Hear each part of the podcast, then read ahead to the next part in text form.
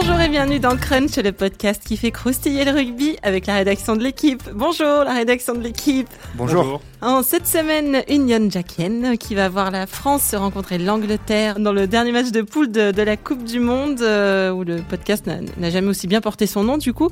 On va d'abord se demander si l'Angleterre est imbattable. Puis on s'intéressera aux Bleus en se demandant si ce match-là pourrait être leur euh, fameux match référence. On parle de tout ça avec les journalistes de la rubrique rugby de l'équipe. Aujourd'hui, Clément Dossin, salut Clem. Salut Cricri.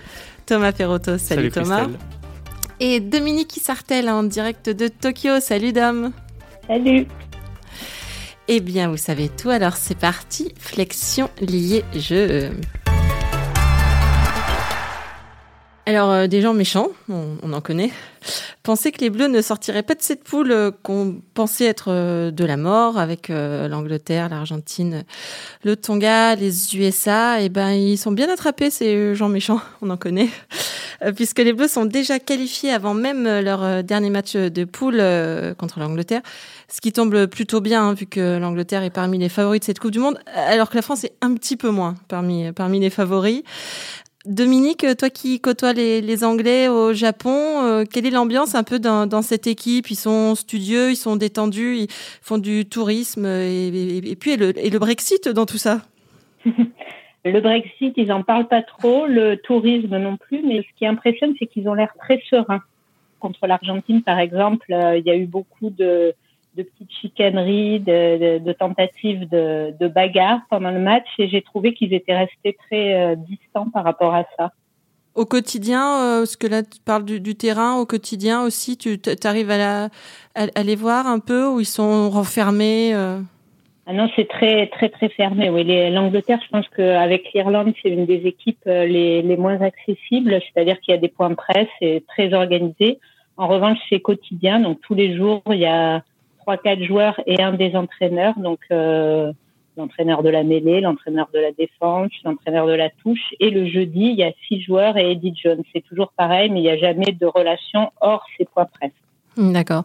Et tu sais ce qu'ils font un peu ou alors c'est euh, c'est juste ce qu'ils te disent, entraînement et, conf de presse euh? Ouais, je sais pas ce qu'ils font, non. Je, je sais qu'ils ont eu quelques jours de repos à Kobe après le match contre les États-Unis. Donc ils avaient un, un week-end off. Donc euh, ils ont leur famille, beaucoup euh, ont, leur famille qui, qui sont au Japon. Donc je sais par exemple que Manu Tuilagi est allé au Universal Studio de Kobe avec sa petite fille et sa femme.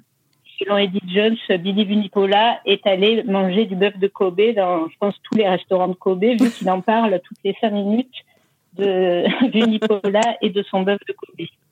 Il aurait même glissé dessus l'Argentine sur un bœuf de Kobe, ce qui fait qu'il a une, une cheville euh, avec une entorse. ok. Euh, niveau rugby, l'Angleterre a fait le plein de, de, points sans avoir vraiment besoin de, de forcer son, son, talent.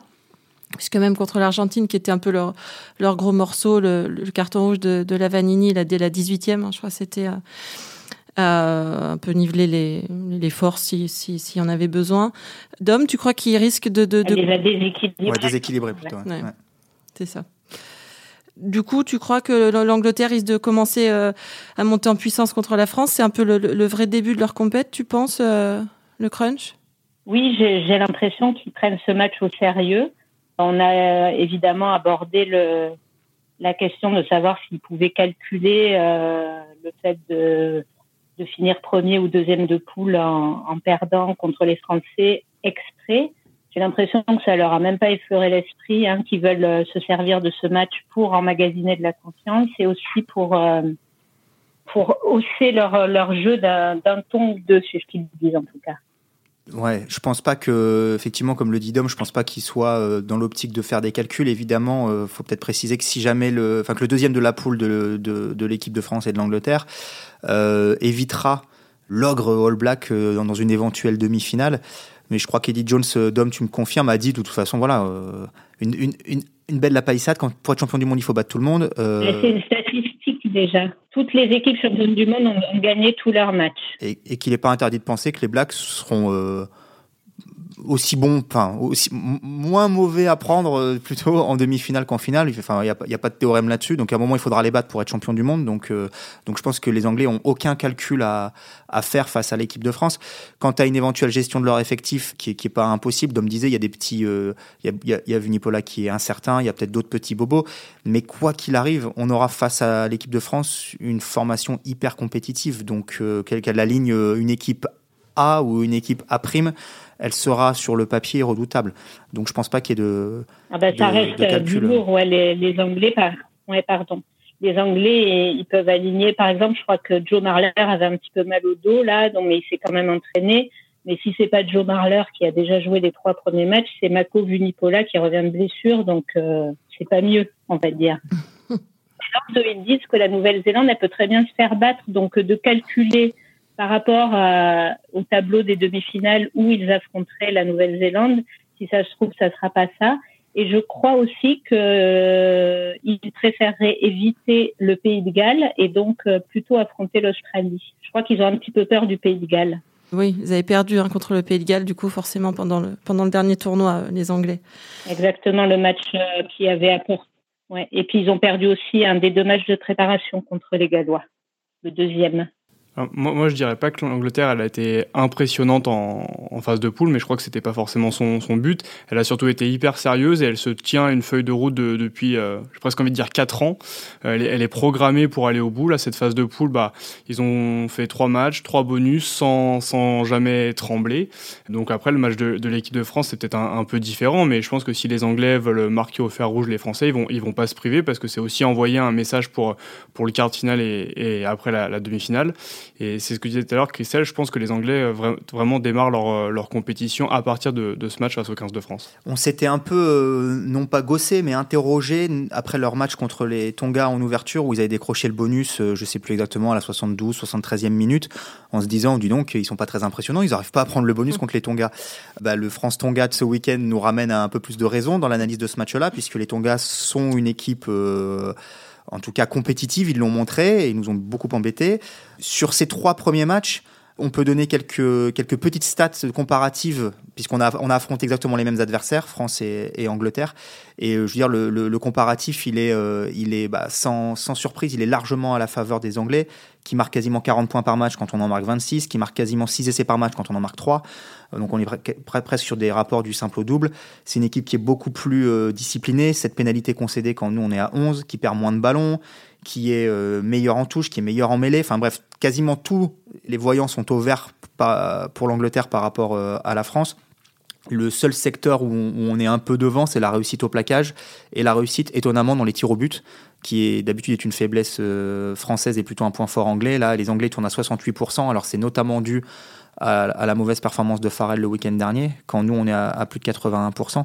Bref, mais ces, petits chiffres-là donnent quand même un éclairage assez clair, c'est le cas de le dire, de la, de l'avantage, euh, si, si, si, on en avait besoin, euh, après la déroute du, tour, du dernier tournoi, de l'avantage qui est, qui est en faveur de l'Angleterre avant ce match. Et tu parlais du bonus face au, face au Tonga et face aux États-Unis, c'est pareil, je crois qu'ils prennent le bonus à la 46e ou 47e, et les Français, c'est quoi, 73 et 79 les mmh. deux derniers essais, donc euh, là aussi on peut mesurer à quel point le, la performance de, de l'équipe a été différente face à une nation réputée faible, entre guillemets. Je voulais parler, oui, d'Owen Farrell. Effectivement, il a une réussite, euh, on va dire moyenne au jeu au pied, mais il faut pas oublier qu'il a pris, euh, enfin, il, il a eu subi deux chocs euh, assez violents contre les États-Unis et contre l'Argentine, qui d'ailleurs euh, à chaque fois ont amené un, un carton rouge pour l'adversaire. Et d'ailleurs, euh, pas mal de, de, gens se demandent s'il va pas être mis au repos pour un petit peu récupérer. Euh, de deux chocs qui euh, à aucun moment, enfin, il n'a jamais sorti du terrain pour subir un test HIA, là, une évaluation de commotion. Et dans l'entourage de l'Angleterre, on, on, se demande un peu pourquoi. Oui, quand on, quand on voit les images, effectivement, on peut, se, on peut se demander déjà comment il reste debout, en fait, mais... Euh, oui, et puis il a subi un choc à la tête, donc le règlement voudrait qu'il soit sorti 10 minutes les deux fois. Après, juste une chose, Christelle, au-delà des, stats que j'évoquais avant, on, voit clairement la différence de euh, maturité et de construction de l'équipe d'Angleterre. Thomas le disait, on est sur un, processus long de 4 ans. On arrive au terme de ce processus avec euh, aucun changement de sélectionneur, contrairement à, l'équipe de France, avec un plan de jeu qui est euh, connu, identifié et respecté sur le terrain ce qui n'est pas le cas de celui de l'équipe de France. Et voilà, par conséquent, on a une équipe qui est, comme je disais, qui est mature, enfin, qui est mature dans ce qu'elle fait et qui est en, pleine possession de son, de son rugby, quand on a en face une équipe qui en est encore à, qui d'abord n'a toujours pas d'équipe type, alors que c'est l'équipe type côté anglais, elle est clairement identifiée. Ce sera peut-être pas celle-là qu'on va affronter, mais elle est identifiée. Et, euh, et une équipe côté, une, une équipe côté français, ouais, qui, euh, qui, sort de son plan de jeu, qui ne respecte pas les, consignes de A à Z et qui connaît par conséquent des trous d'air euh, terribles euh, lors de ces matchs. Avec toujours le même scénario, des débuts de match euh, pétaradants, une large avance à la 20e minute de jeu et puis des gros gros trous d'air qui, qui seraient, s'ils se répètent, extrêmement préjudiciables contre l'Angleterre. Et je pense qu'ils seraient sévèrement punis. Dom, comment ils l'abordent euh, ce match? Ils en ont parlé déjà Ils les craignent un peu C'est euh, unpredictable French ou euh, est-ce qu'ils nous trouvent parfaitement prévisibles justement?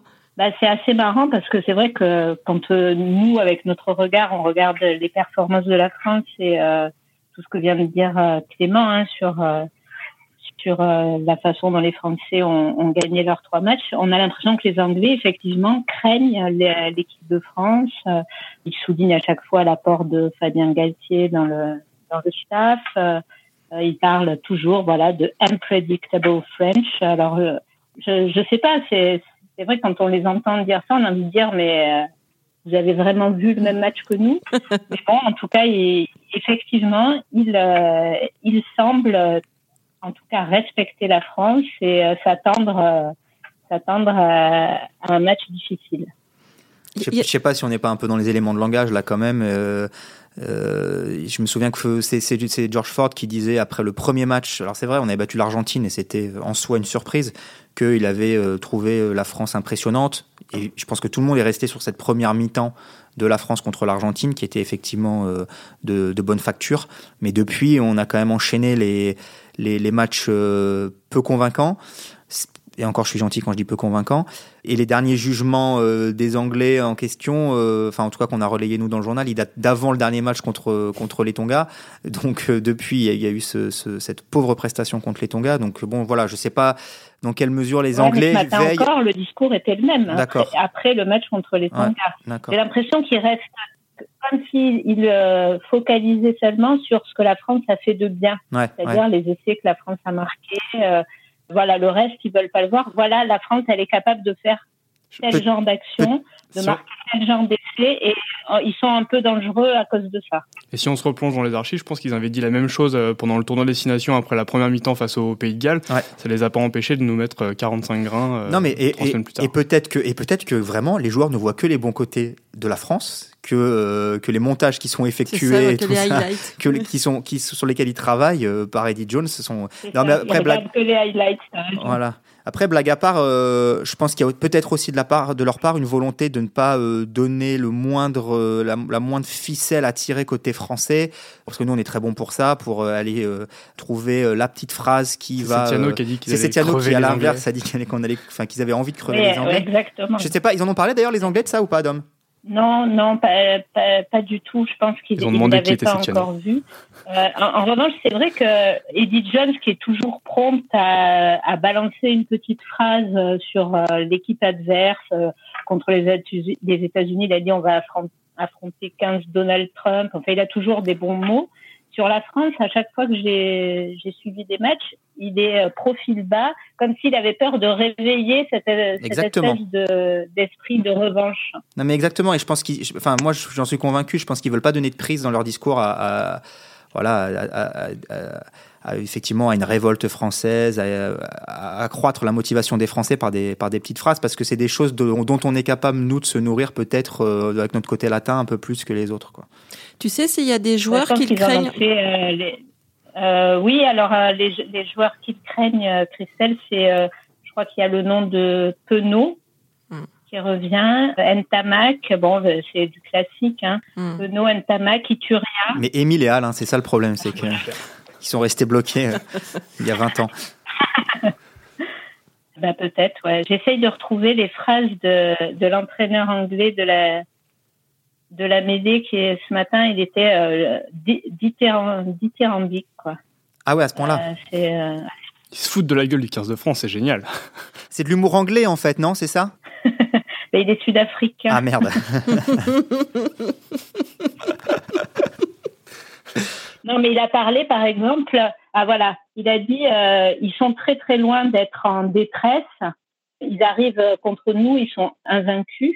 Ils n'ont pas perdu un match. Il dit la dernière fois qu'ils ont perdu en Coupe du Monde contre les Tonga, ils ont fini en finale. Donc c'est peut-être ça leur fait un peu peur. Il parle de chat aussi. Le problème, c'est que là, on a perdu contre les Tonga, donc du coup, euh, le, le, le paradigme de la, de, on a on a gagné, pardon. Donc, ça va pas fonctionner. Ça, ça, ne, ça, ne, devrait pas fonctionner, mais on, peut on peut se tromper parce qu'en ce moment, on, on, se trompe beaucoup. Enfin, moi personnellement.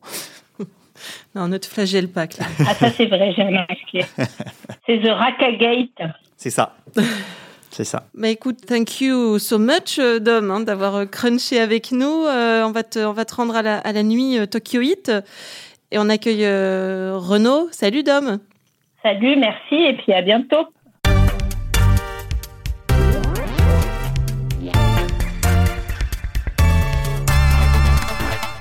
Bonjour Renaud, enfin bonsoir hein, plutôt euh, pour toi. Euh... Salut Renaud. Oui, pour moi ce sera bonsoir. Voilà. Tout va bien à Kumamoto Nous allons très correctement, très correctement. Bon, je me voilà rassuré. qualifié. On est en quart de finale. On est en quart. On est en quart. Exactement. Et ça, on l'aurait pas parié. Euh, on n'aurait pas parié un mois de salaire il y a quelque temps. Ah, moi je l'ai toujours dit. Toi tu as toujours dit? Bon Ouais. bah écoute. Euh, Porte-bonheur. Mais c'est ça. De manière générale dans la vie. Oui, il y a ça aussi. Euh, Renaud, on a demandé à Dom euh, si, euh, si les Anglais voulaient vraiment le gagner, ce match, ce, ce crunch, s'ils y avaient vraiment intérêt hein, euh, pour euh, retrouver en fait euh, les Blacks en demi. Les Bleus, eux, euh, ils en sont où? Ils ont vraiment intérêt à aller livrer une bataille épique euh, contre l'Angleterre en poule, euh, tu penses? En tout cas, de ce, qui, de ce dont il témoignait hier en zone mixte, il était hors de question de laisser filer ce match. Certes, la France est qualifiée en quart de finale, ce qui remplit le contrat euh, fixé par le président de la fédération et par euh, nombre euh, d'observateurs. Toutefois, c'est quand même pas une équipe qui a un niveau de confiance qui peut l'autoriser à revivre un, match contre l'Angleterre comme celui du dernier tournoi. Euh, Rappelons-le, 44 à 5, euh, et un pur cauchemar euh, sportif et rugbystique. Donc, euh, moi, je fais partie des gens qui pensent qu'elle a tout intérêt à le gagner pour, euh, d'une, euh, avoir, un, avoir un vrai match euh, référence complet dans cette Coupe du Monde et euh, essayer de voir euh, plus loin que euh, cet objectif de, de cette qualifiée en quart. De toute façon, pour, revenir à, ce qu'on disait avec Dom, le problème il se pose pas du tout dans les mêmes termes par rapport à, enfin, entre la France et l'Angleterre. L'Angleterre, elle est là pour être championne du monde. Donc l'éventuel calcul qu'on a balayé d'un revers de la main, mais de se dire on peut perdre pour éviter les Blacks en demi, il tient, il peut s'entendre. En, enfin, il peut s'entendre, il s'entend pas, mais il pourrait éventuellement s'entendre côté anglais. Il s'entend pas une seconde côté français parce que, pour euh, d'un point de vue franco-français, Galles ou Australie, je veux dire, on n'en est pas à penser à la demi-finale, on est d'abord à penser à éventuellement gagner le quart. Et Galles ou Australie, aujourd'hui, c'est la peste ou le choléra. Sur ce qu'on a vu de ces deux équipes-là lors de leur match, euh, de leur confrontation directe, le niveau de jeu de ce match comparé à ce qu'on voit depuis, euh, depuis trois semaines pour l'équipe de France, il y a un monde d'écart. Et euh, de mémoire, on en est à une victoire sur les huit derniers matchs contre le Pays de Galles, je crois. Et on en est à deux victoires sur les neuf derniers contre l'Australie. Donc ce sont deux équipes qui, quoi qu'il arrive, nous réussissent pas ou plus. Les Gallois, depuis 2011, c'est criant, quoi. On, est vraiment en difficulté depuis, le, depuis la demi-finale 2011 euh, face à cette équipe-là. Donc euh, voilà, on n'en est pas à choisir aujourd'hui l'identité de notre adversaire en quart de finale, et encore moins à se dire, tiens, si on évitait les Blacks en demi, on, on serait vraiment euh, d'une prétention crasse de pouvoir prétendre ça, quoi. Ouais, puis il y a un adage qui dit qu'en plus, quand on veut être champion du monde, il faut battre tout le monde, dont les Blacks. Donc autant dire, autant dire qu'à un moment, il faut bien, il faut bien les croiser. Alors euh, bon, euh, oui, l'idée du plus tard possible, pourquoi pas. Ce qui est certain, c'est que cette équipe-là, euh, cette équipe de France, elle a jamais enchaîné deux ou trois victoires convaincantes depuis depuis une éternité. Donc il y a- l'idée de se dire si ils battent les Anglais, ils vont se répandre en quart de finale parce que ils auront tout donné sur l'Angleterre. Et inversement, s'ils prennent une correction contre l'Angleterre, ils vont se rebecter un peu à la manière des Français de 2011 en quart de finale et ils, atteindront les demi-finales. Et une fois qu'on est en demi-finale, euh, tout est, tout est rebattu. Bon, alors oui, il y a, ce passé-là qui existe, mais est-ce qu'on peut l'appliquer à une équipe qui a, contrairement à celle de 2011, n'a jamais fait de grand chelem, n'a jamais euh, gagné un test significatif en, dans l'hémisphère sud comme l'avait fait l'équipe de 2011 en allant gagner chez les All Blacks et en gagnant la série chez All Blacks? Bref, c'est une équipe qui n'a pas suffisamment de certitude pour se permettre de faire des calculs. Et alors ce staff-là encore moins, quoi. La, question qui va se poser, en fait, c'est de savoir quelle équipe Jacques Brunel va, va aligner. Est-ce que c'est tous les, les quatre qui vont enfin revenir sur le terrain? Parce qu'au final, on les a pas vus depuis le, le match face à l'Argentine. Et si jamais il a décidé d'aligner une équipe euh, B ou mix parce que c'est l'Angleterre, parce que la France est déjà qualifiée, ce serait le meilleur moyen de se tirer une balle dans le pied pour le, quart de finale où tu arriverais du coup avec encore moins d'automatisme que, que le, le peu qu'il peut y avoir euh, jusque-là. Après, la, gestion de l'effectif, elle est quand même assez déroutante euh, depuis. Euh, depuis ça, sur, les sur les, les 15 derniers jours, on en a beaucoup parlé la semaine dernière, notamment la gestion du cas Antoine Dupont qui moi m'échappe. Donc bon, on n'est pas à l'abri. Il y a aussi peut-être des il y aura des petits bobos ou des, ou des, ou des, des joueurs à reposer peut-être. Je pense par exemple à Sébastien Vahamina qui a quand même déjà pas mal donné depuis le, le début de la Coupe du Monde. On sait qu'ils sortent, ils sortent là d'un match extrêmement physique face au Tonga et il y a que six jours de récupération, ce qui est quand même relativement court par, avant le match contre, contre l'Angleterre. Il y a plein de paramètres à prendre en compte qui pourraient justifier qu'on laisse au repos tel ou tel joueur. Mais effectivement, je rejoins Thomas et je pense qu'il faut quand même qu'on aligne aujourd'hui une équipe la plus proche possible de celle qu'on retrouvera euh, après en quart de finale pour essayer de lui donner un minimum de, de vécu commun, encore une fois, de certitude. Bon, à, espérer qu'on n'en prenne pas 40 et que ça détruise le moral de tout le monde. L'avantage, c'est s'ils veulent faire exprès de perdre, ils n'auront pas tellement à se forcer. Quelle méchanceté. Renaud, oui, on t'écoute. là, là, ce serait complètement euh, enfin, irréel euh, dans, la gestion de cette équipe, ouais, justement, d'aligner encore une charnière différente, ou en tout cas pas la même que celle qui jouera euh, le quart de finale. Hmm. idem, idem pour la paire de centre. Enfin, ouais, là, je, sincèrement, je, crois qu'on en avait parlé la dernière fois que j'ai fait le podcast.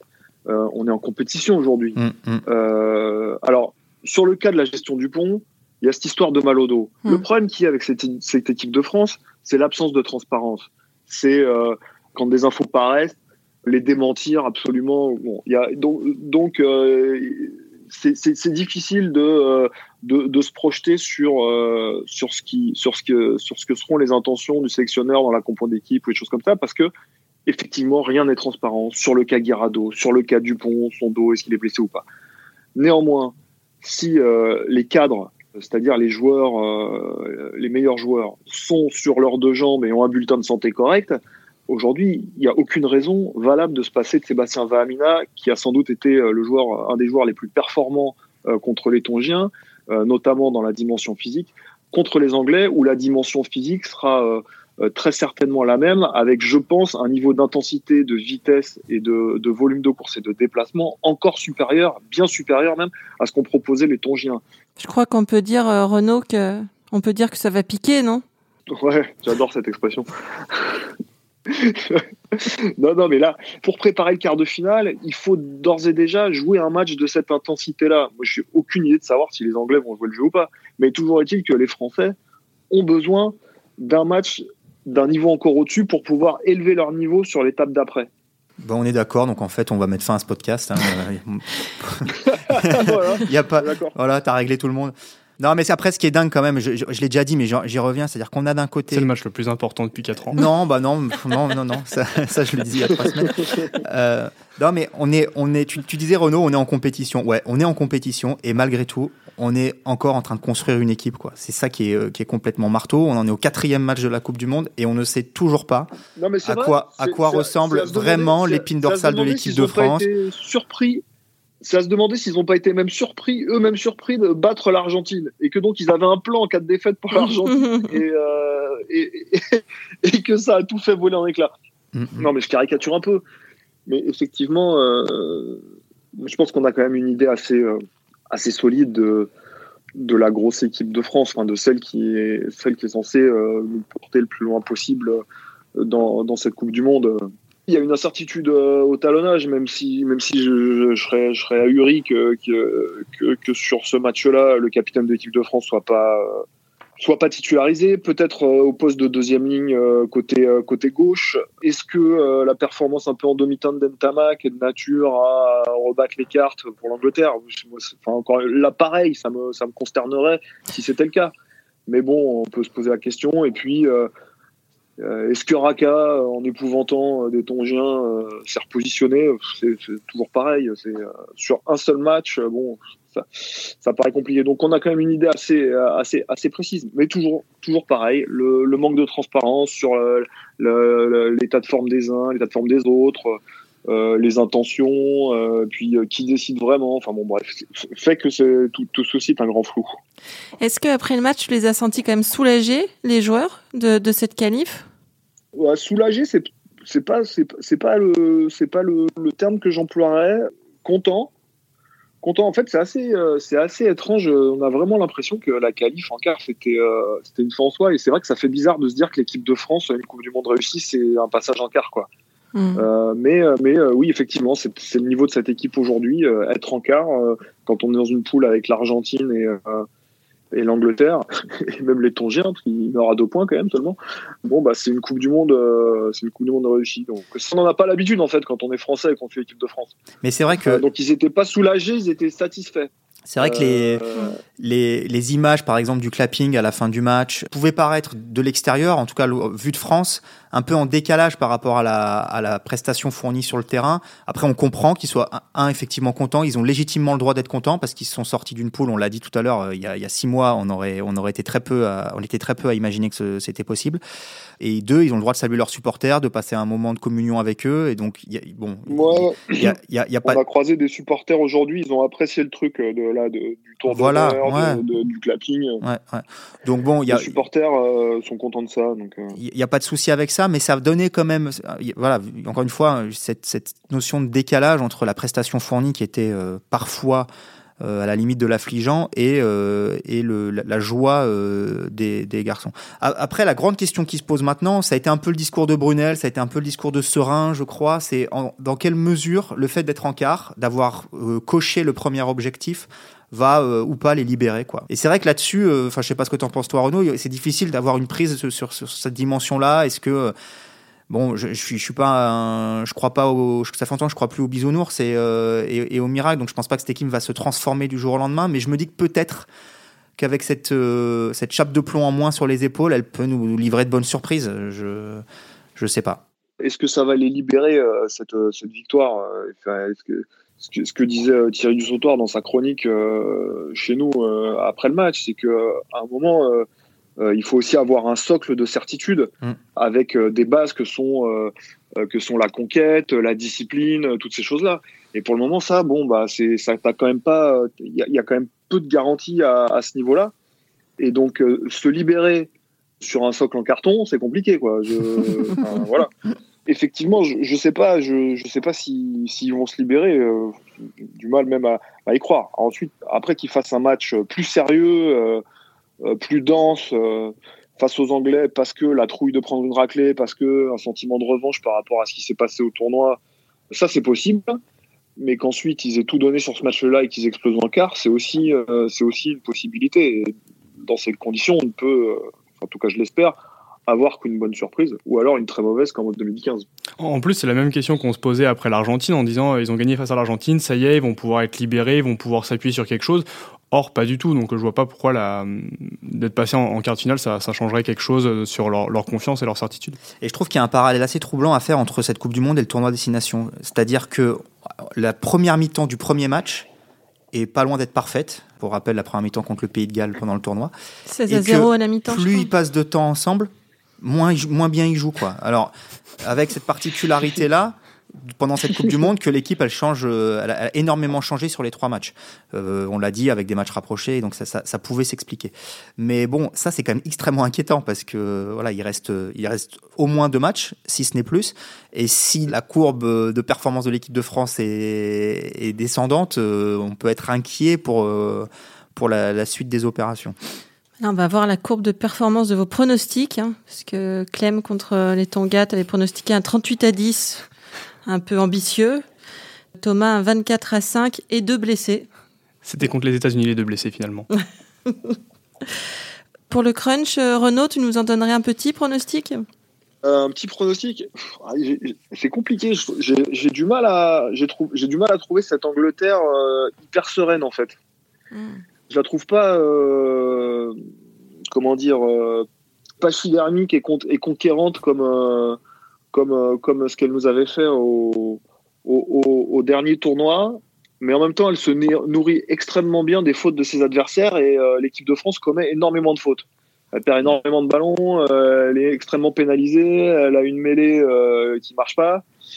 J'ai du mal à me faire une idée, mais bon, allez, je vais dire 30, 30, 30 à 17 pour l'Angleterre. Clément?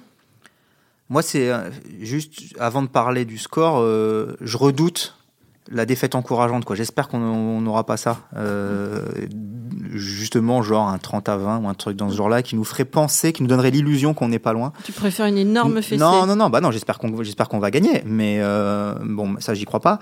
Mais je ne demande qu'à être démenti, euh, confère mon ami Alivere Tiraka. donc, je sais pas, je vais dire je pense qu'il y a, je pense qu'il y a 25 points d'écart quand même. Donc euh, un truc du genre. Euh, tu seras gentil de t'immoler place de Jaude. Hein ouais, j'irai m'immoler place de Jaude. Ouais. Euh, je filmerai. 40, 40 à 15. Et Thomas? 38-12 avec une Angleterre assez moyenne. Avec une Angleterre B. Pas sereine et fébrile. 38-12 pour les Anglais quand même. Oui, oui, bien sûr. Ah d'accord. Ouais, bon, on est super optimiste quoi. Oui, globalement. Ça. Ok. Ou réaliste. Oh, vous me déprimez toutes les semaines. Mais on gagnera le quart de finale. Oui sur 2023. Eh bien, merci messieurs, on va en rester là. C'était Crunch, une émission de la rédaction de l'équipe. Aujourd'hui, j'étais avec Clément Dossin, Thomas Perotto, Dominique Sartel et Renaud Bourrel. Merci à Roland Richard, à la technique, à l'édition. Retrouvez-nous tous les lundis sur l'équipe.fr, Apple Podcast, SoundCloud. N'hésitez pas à réagir. Laissez-nous des commentaires, mettez-nous plein d'étoiles. À la semaine prochaine.